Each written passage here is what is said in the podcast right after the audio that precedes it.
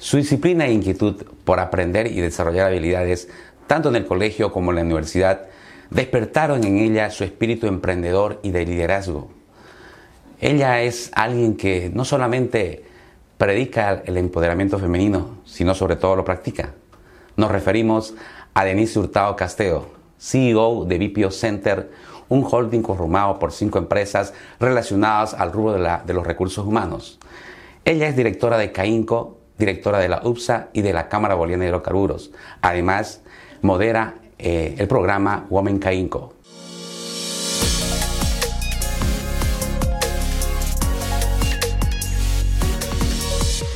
Un gusto tenerte, Denise. ¿Cómo estás? Un gusto. Saludos, Efraín. Saludos a Economy y a toda tu audiencia. La verdad que me alegra poder entrevistarte, Denise, porque tú eres una persona que conoce mucho acerca del mundo del emprendimiento, del empoderamiento femenino. Y bueno, primeramente preguntarte cómo has estado, cómo está el negocio, cómo está BPO Center. Muy bien, tú sabes que nosotros hemos sido la primera empresa de recursos humanos en Bolivia. BPO y todas las empresas que conforman el grupo están 43 años en el mercado laboral. Nos ha tocado abrir, eh, abrir conceptos, eh, nos ha tocado sensibilizar sobre la importancia del talento humano, de desarrollar mejores prácticas, de humanizar las organizaciones. Entonces, al inicio, desde luego, no ha sido tarea fácil. Hoy me da gusto ver cómo muchas empresas ya tienen prácticas consolidadas de talento humano, son empleadores líderes, son empleadores que promueven el talento y que entienden que primero es ganar el corazón de las personas para luego de esto hacer que, las cosas buenas sucedan y los negocios sucedan. Pero detrás de toda esta, esta empresa, este holding, obviamente estás tú y lo que queremos es conocerte. ¿Quién es Denise Hurtado? Un poco conocer cómo fue tu adolescencia, tu juventud.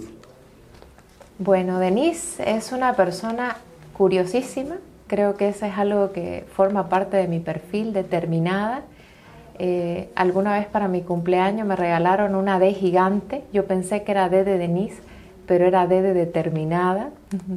Hago que las cosas sucedan, forma parte del perfil y desde muy chiquita era así. hay una imagen que tengo presente y es eh, chiquita, chiquita, pero llena de unos ojos llenos de ilusión. Yo creo que una mirada de confianza son, son valores que, que están en mí eh, una educación sólida, padres que me han enseñado valores, me han enseñado que hay que confiar, pero también hay que ganarse la confianza de las personas, eh, la importancia también de la honradez, de generar con tus acciones credibilidad eh, y de la actualización. De mi padre aprendí de que la actualización es fundamental para crecer entonces, algo que me ha acompañado durante la adolescencia es eh, siempre ser buena alumna eh, y, tener buenas notas, pero ya después de la adolescencia aprendí que también es importante disfrutar la vida. Es más, yo que le pido a mis niñas hoy, a mis hijas, sean buenas alumnas, pero no sé si las mejores, porque también quiero que disfruten la vida, que compartan de las buenas amistades, que cultiven bienestar. Entonces, eso lo aprendí después de la adolescencia, ya en la universidad. Eh, me, preparé muchísimo, eh, sigo preparándome. Yo entiendo de que no somos seres, eh, productos terminados, somos seres que tenemos que tener sed de aprendizaje, por lo tanto sigo estudiando, sigo preparándome. El último año me preparé en todo lo que es cómo manejar o gestionar mejores directorios quiero tener la solidez para estar sentada en todas las mesas de decisiones eh, que pueda aportar, que pueda contribuir. Mm. Entonces estoy preparándome para ello y, sigo aprendiendo, Efraín, sigo aprendiendo. Esas son las características que forman parte de, lo que hoy es Denise Hurtado. Sabemos que tú eres la menor de tus hermanos, ¿no? Por lo general se dicen que la menor eh, a veces es la oveja negra de la familia. No sé si en tu caso pasó eso. Sí, eh, yo soy orgullosa de decir que soy la oveja negra. Sí. Esa oveja negra que piensa diferente, que se atreve a hacer eh, las cosas, que es curiosa, eh, tuve buenos valores y eso hace que siempre para mí sea importante ir por el camino del bien, pero pensando como oveja negra. y yo promuevo a que en las casas, en los hogares, no etiquetemos a las personas, porque oveja negra es una etiqueta, es una mala etiqueta en la sociedad, pero puede ser una buena etiqueta el pensar diferente. Y que más bien a esos chicos que probablemente los etiquetamos como rebeldes o jóvenes que los etiquetamos como rebeldes, podamos encaminarlos por el camino del bien, transformando eh, sociedades, transformando comunidades, o transformando eh, un país, ¿por qué no? Y la verdad que, como tú dices, eh, siempre hay que tener esperanza y fe de cualquier, cualquiera de los hijos, así sean estigmatizados como oveja negra. En tu caso, fuiste alguien que más bien superó todo aquello y, hemos visto que tú has sido una persona que siempre ha estado en constante crecimiento.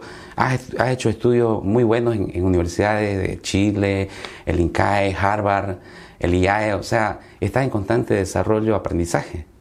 Así es, eh, me he preparado, hay una, hay una facilitadora eh, de INCAE que dice, Sulaima Gugrani, que dice, invierte el 20% de tus ingresos en educación y no pararás de crecer. Eh, hago algo así todos los años, Efraín, yo invierto en mi educación e invierto en la educación de las personas que están cerca mío también, porque eso es importante, hacer que toda tu comunidad crezca Em, y bueno, he estado en las escuelas que has mencionado y en algunas otras que no has mencionado. Por ejemplo, una de la educación más disruptiva que he recibido y que la busqué fue la de Singularity. Eh, es, una, es una escuela de que en Estados Unidos, Silicon Valley, que te acepta luego de hacer, eh, de contar tus fracasos y no tus éxitos. Desde ahí me conectaron porque usualmente los líderes hablamos de los éxitos, pero pocas veces de los fracasos. Entonces, eh, es, te invita a pensar diferente. Pude ver en ese momento, que era 2018, hacia dónde iba el mundo. Entonces trato de hacer ese tipo de, o de tener este tipo de, de, conocimiento, de actualización, cosas diferentes que me invitan a, a hacer cosas diferentes en mi país. La verdad que tú estás bien actualizada en estos temas y sobre todo lo, relacionado a la gestión humana, al talento humano, pero tú también supongo que de joven has tenido que pasar por esa experiencia de buscar el primer empleo, de ir a una entrevista de trabajo. No sé si, puedes contarme un poco de esa experiencia. Claro, eh, todas las personas tenemos eh, que ir a tocar las puertas. Eh, yo mis inicios los hice, la verdad que la vida ha sido muy buena conmigo, tengo que reconocerlo, porque yo, mi primer trabajo fue un muy buen trabajo en, un banco. Eh, me dieron todas las oportunidades. Eh, mi padre me hizo renunciar a mi primer trabajo porque ya estaba ganando muy bien y estaba, no iba a terminar la tesis. Ah, Entonces, él muy sabio hizo que yo renuncie. No lo entendí en ese momento, protesté desde luego, pero hoy reconozco que fue muy sabio de su parte porque eh, podría haber pasado que no, no, no, no, termine la tesis, como le pasa a, toda, a, mucha gente. Entonces eh, tuve buena, buenos inicios. Buenos inicios, yo recuerdo que era apenas había salido, eh, estaba en los últimos meses, semestres de la universidad, y yo recuerdo que ya me metían a las comisiones de créditos de ese banco. Entonces yo escuchaba todo lo que pasaba y me apasionaba ver cómo le daban la posibilidad a alguien de transformar su vida dándole un crédito o no. Entonces eh, luego entré a la empresa y desde luego habían otros negocios. Y yo lo que hice fue ir de alguna manera viendo qué negocios le hacían bien a la empresa, pero también a la comunidad. Y me quedé con el negocio central, que es el impulso y la evolución del talento humano, el negocio y que tiene que ver con todo lo que es impulsar los dones, los talentos de las personas, recursos humanos. Entonces yo sentía que eso me movía, me conectaba y que ahí estaba realmente mi propósito. Hoy Efraín, tengo la dicha de decir que me dedico, que me va bien y que eh, vivo de esto, ¿no? Pero vivo pensando, ojalá sea lunes para ir a trabajar, eh, amo lo que hago. ¿no? Llego el lunes con una sonrisa, eh, viendo cómo poder aportar eh, a nuestra comunidad de líderes. Qué súper, creo que todos aspiramos a eso. Pero, ¿cómo fue tu inicio en, en BPO Center, que antes se llamaba SFADE? Y creo que fuiste gerente de muy joven, ¿no? Claro, eh, yo inicié, pero inicié en ventas, inicié, había, me acuerdo, en ese tiempo una gerente general de la compañía que desde que entré me daba eh, instrucciones. Yo recuerdo que para ir a visitar a un cliente una vez me dijo, Denise, ese no es un atuendo, no una, una líder no se viste así. Y yo me miré y decía, pero si estoy bien. Claro, no, no, estaba vestida adecuadamente para ir a una, a una cita de negocios. Entonces, eh, he tenido la bendición de tener gente buena, almas buenas que me han ido guiando a lo largo de mi vida profesional. Mi padre ha sido un gran mentor en mi vida, ¿no? Eh, siempre dándome lecturas, que era la forma en la que yo aprendía, eh, eh, y dándome buenos consejos a partir de excelentes lecturas que las tengo hasta hoy como mis libros de, cabecera. En todo este tiempo liderando una empresa grande como BPO Center, ¿cuál crees que han sido, no sé, dos o tres decisiones más importantes que has tenido que tomar? Creo que la fundamental es el equipo humano que me acompaña. Eh, yo recuerdo que en aquel momento eh, no todas las personas eran los quienes para esta organización. Y con guante blanco, poco a poco fui, eh, fui acompañada y fui tomando decisiones para que el equipo humano técnicamente sea sólido, pero a la vez sean almas buenas, es decir, buenas personas, trabajando para esta sociedad y para esta comunidad.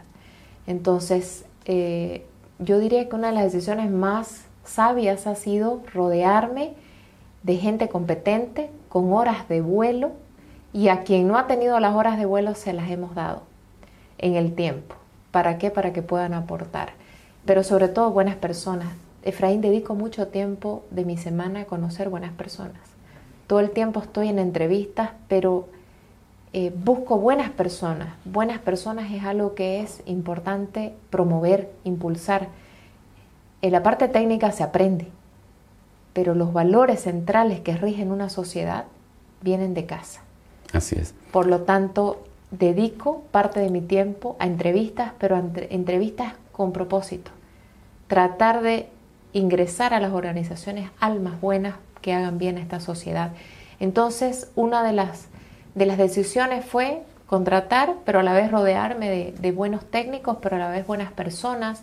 Eh, otro, poner orden financiero, hay que decirlo. Eh, al ser una empresa familiar, no necesariamente había orden financiero, por lo tanto, eh, llegué a poner orden financiero a la compañía, a pagar todo, a cumplir el último día con los pagos para todos los entes.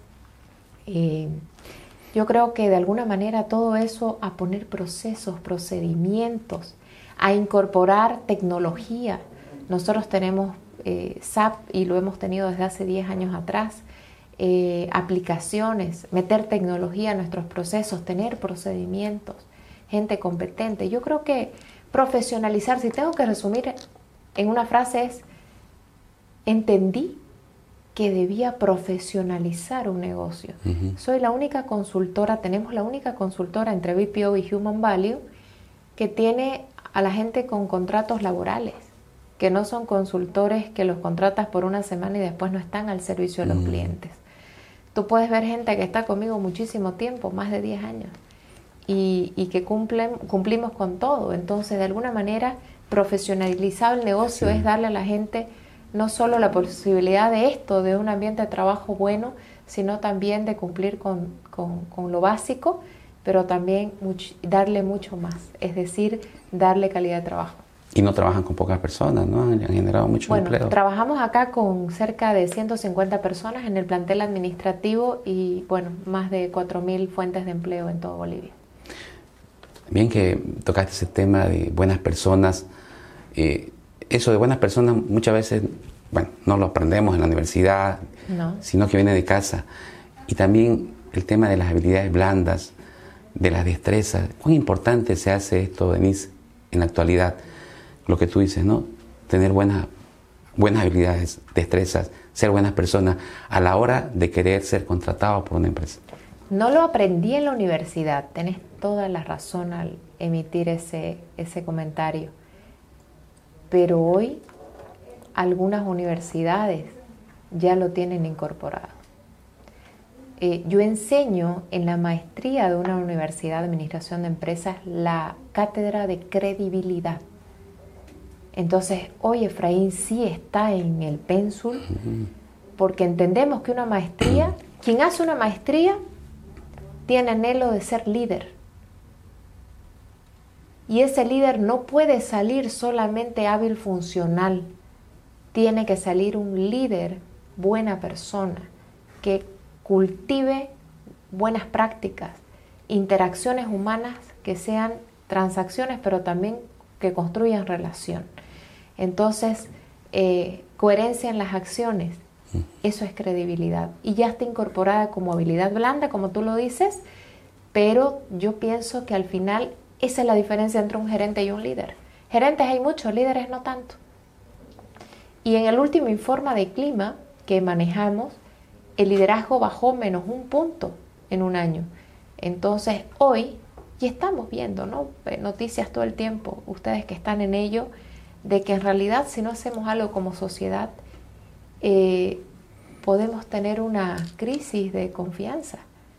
Y del lado de la empresa, también, ¿cómo deben hacer los ejecutivos, sobre todo los gerentes de recursos humanos, para retener el mejor talento, sobre todo en este tiempo donde eh, tenemos generaciones como los millennials, los centennials, que prácticamente no duran mucho tiempo en una empresa, ¿no? El talento no se retiene, porque retener me suena a esclavitud. El talento se desafía. Ah, sí, qué bueno. Entonces el rol de un líder es darle más, es darle desafíos, es darle cosas que probablemente no estaba con la capacidad de hacer, pero que puedo aprender, es darle proyectos, es darle desafíos, así se retiene el talento. El talento quiere más. El talento tiene sed de conocimiento, de aprendizaje.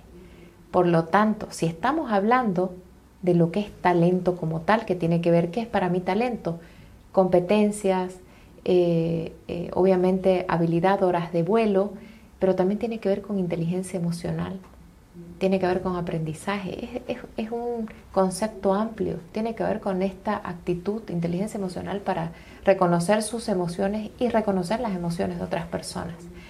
Entonces, si entendemos eso como talento, el talento tiene que desafiar, tiene que ser desafiado, tiene que sentirse desafiado para irradiar brillo.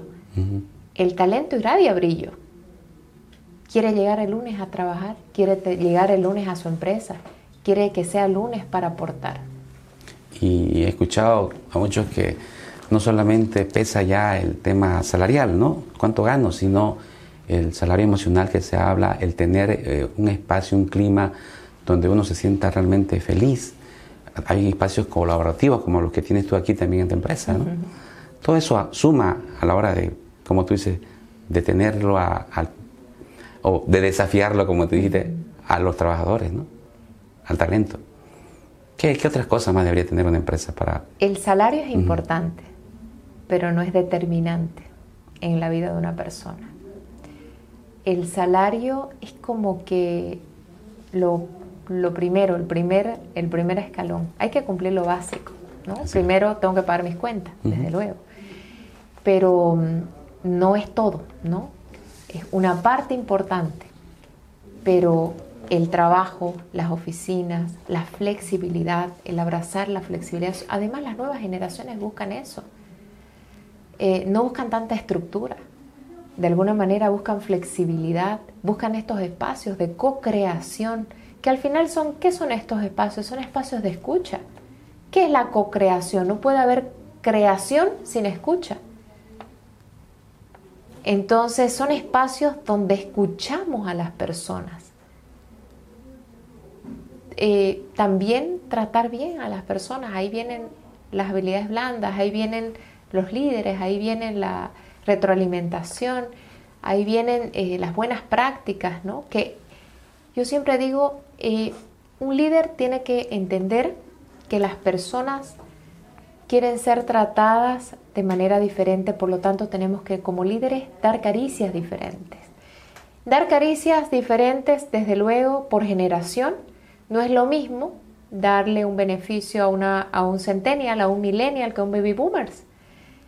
Entonces, justo ayer estaba hablando de eso en una multinacional y les decía, tenemos que segmentar. Los líderes hoy tenemos que segmentar por generación, por género. El género es importante también a la hora de liderar. Eh, cómo tratas a una mujer, cómo tratas a un varón, cómo tratas a un millennial, cómo tratas a un... Entonces tu comunicación, cómo la segmentas también. Entonces eh, son aprendizajes que tienen que ser incorporados en las empresas. ¿Para qué? Tú me hablas de empresas, porque empresa es una instalación, es una infraestructura. Pero lo más importante no es la infraestructura. ¿De qué sirven los espacios colaborativos si no hay cultura? Nadie entra a los espacios si no hay una cultura colaborativa, si no hay competencias colaborativas.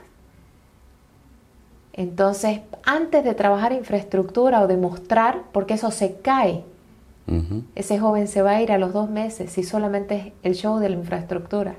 En realidad tenemos que trabajar cultura colaborativa, competencias colaborativas. Eso es primero. Eso va relacionado con los valores de la empresa, ¿no? Valores, esencia el ADN que cala en la gente. Y algo que tocaste, el, tema del género, que ahí vamos a entrar a, algo que creo que te apasiona y hemos visto que es el liderazgo femenino. Se logra ver mis ojos llenos de ilusión. Así es. ¿Cómo nace esa pasión por, por buscar ese liderazgo femenino en un mercado que siempre ha sido dominado por los varones, ¿no? Primero aclarar que mi manera de pensar es que el talento no tiene género yo cuando hablo contigo y estoy hablando contigo, no estoy viendo que me estoy siendo entrevistada por un varón o por una mujer. El talento no tiene género. Pero entiendo, entiendo que estamos avanzando como sociedad y hay un camino que hay que recorrer en el que primero hay que crear las oportunidades para que ese talento ingrese. Hoy estamos en Bolivia en un momento donde hemos avanzado, sí hemos avanzado, en el que hay muchas más mujeres presentes en las organizaciones. El desafío ya no es que ingresen, ya estamos adentro. El desafío es que puedan decidir, el desafío es que estén en cargos de jefatura, de gerencias, de dirección, que estén sentadas en directorios, en las mesas de decisiones. Eh, todavía hay freno al escalar Todavía hay varones, todavía hay una sociedad que pone freno a la mujer. No puede entrar a ese puesto porque no podemos enviarle a esa zona. Eh, no puede entrar a esa posición porque le falta. No puede entrar a esa posición porque tenemos miedo que se embarace. O sea, si nos ponemos a contar los miedos y temores de por qué las mujeres no pueden crecer, son muchos. Por lo tanto, vuelvo a la palabra cultura. No puede haber una empresa que promueva equidad de género si no hay una empresa que trabaje en su cultura y en un cambio de mentalidad. Y el cambio de mentalidad es de todos, pero inicia desde el número uno o la número uno. Entonces, eh, hay un cambio de mentalidad donde igualdad de género es igualdad de condiciones para todos, pero en las mismas condiciones. O sea, yo no promuevo el que solo por usar una falda acceda a las mejores condiciones o acceda a las posiciones de liderazgo. Yo promuevo que las mujeres nos preparemos, actualicemos eh, y aún con todo eso desarrollemos nuestra comunicación, nuestras presentaciones y cuando estamos con todo eso, levantemos la mano con seguridad y digamos, estoy acá para estar tomando decisiones y yo tengo el derecho de estar acá también. Entonces, pero hay una etapa previa, autoestima alto, y nosotros, Efraín, empoderamos a muchísimas mujeres, tanto con mi empresa, con Human Value, como en los roles institucionales en los que estoy.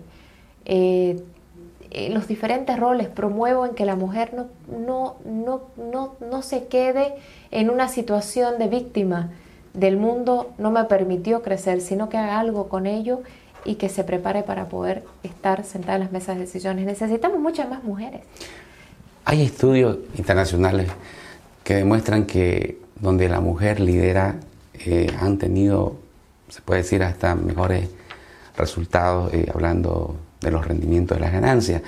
Eh, ¿Qué habilidades, qué es lo que tiene la mujer a la hora de liderar que hace que esas empresas puedan crecer más, según los estudios que, que demuestran ellos? Ambos géneros son importantes en la mesa de decisión. Ambos. Pero la mujer, y yo lo veo cuando participo en directorios, ¿qué aporta la mujer? Sensibilidad en las decisiones probablemente más difíciles. Las mujeres siempre van a agregar sensibilidad para que se tomen las mejores decisiones, para que se piensen las personas, para que se piensen las familias. Eh, toda decisión tiene un impacto.